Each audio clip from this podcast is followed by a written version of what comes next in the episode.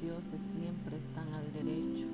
aunque a veces se acuerden quizá del otro lado. El hombre siempre está al revés y no puede acordarse de otra parte, pero también el infinito suele dar vueltas en el aire como una moneda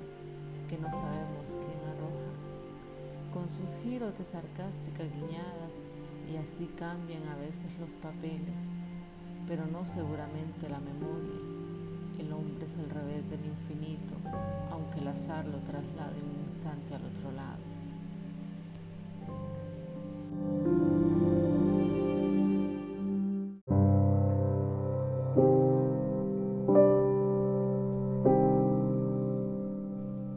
Un caos lúcido,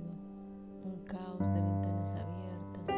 una confusión de vértigos claros, donde la incandescencia se construye con el movimiento total viajar por las líneas que se quiebran a cada instante